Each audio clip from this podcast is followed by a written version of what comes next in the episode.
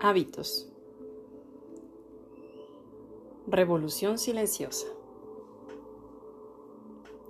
El estudio de los hábitos se remonta a 1990, ya que los científicos tenían curiosidad de una masa de tejido neurológico conocida como ganglios basales.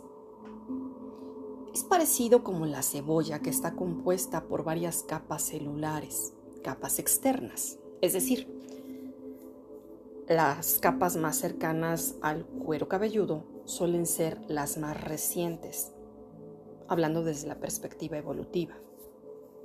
Cuando se te ocurre un nuevo invento, una idea, o te ríes con el chiste que te cuenta una amiga o un amigo, son las partes externas del cerebro las que están trabajando. Y es ahí donde tiene el lugar el pensamiento más complejo. ¿Y por qué no?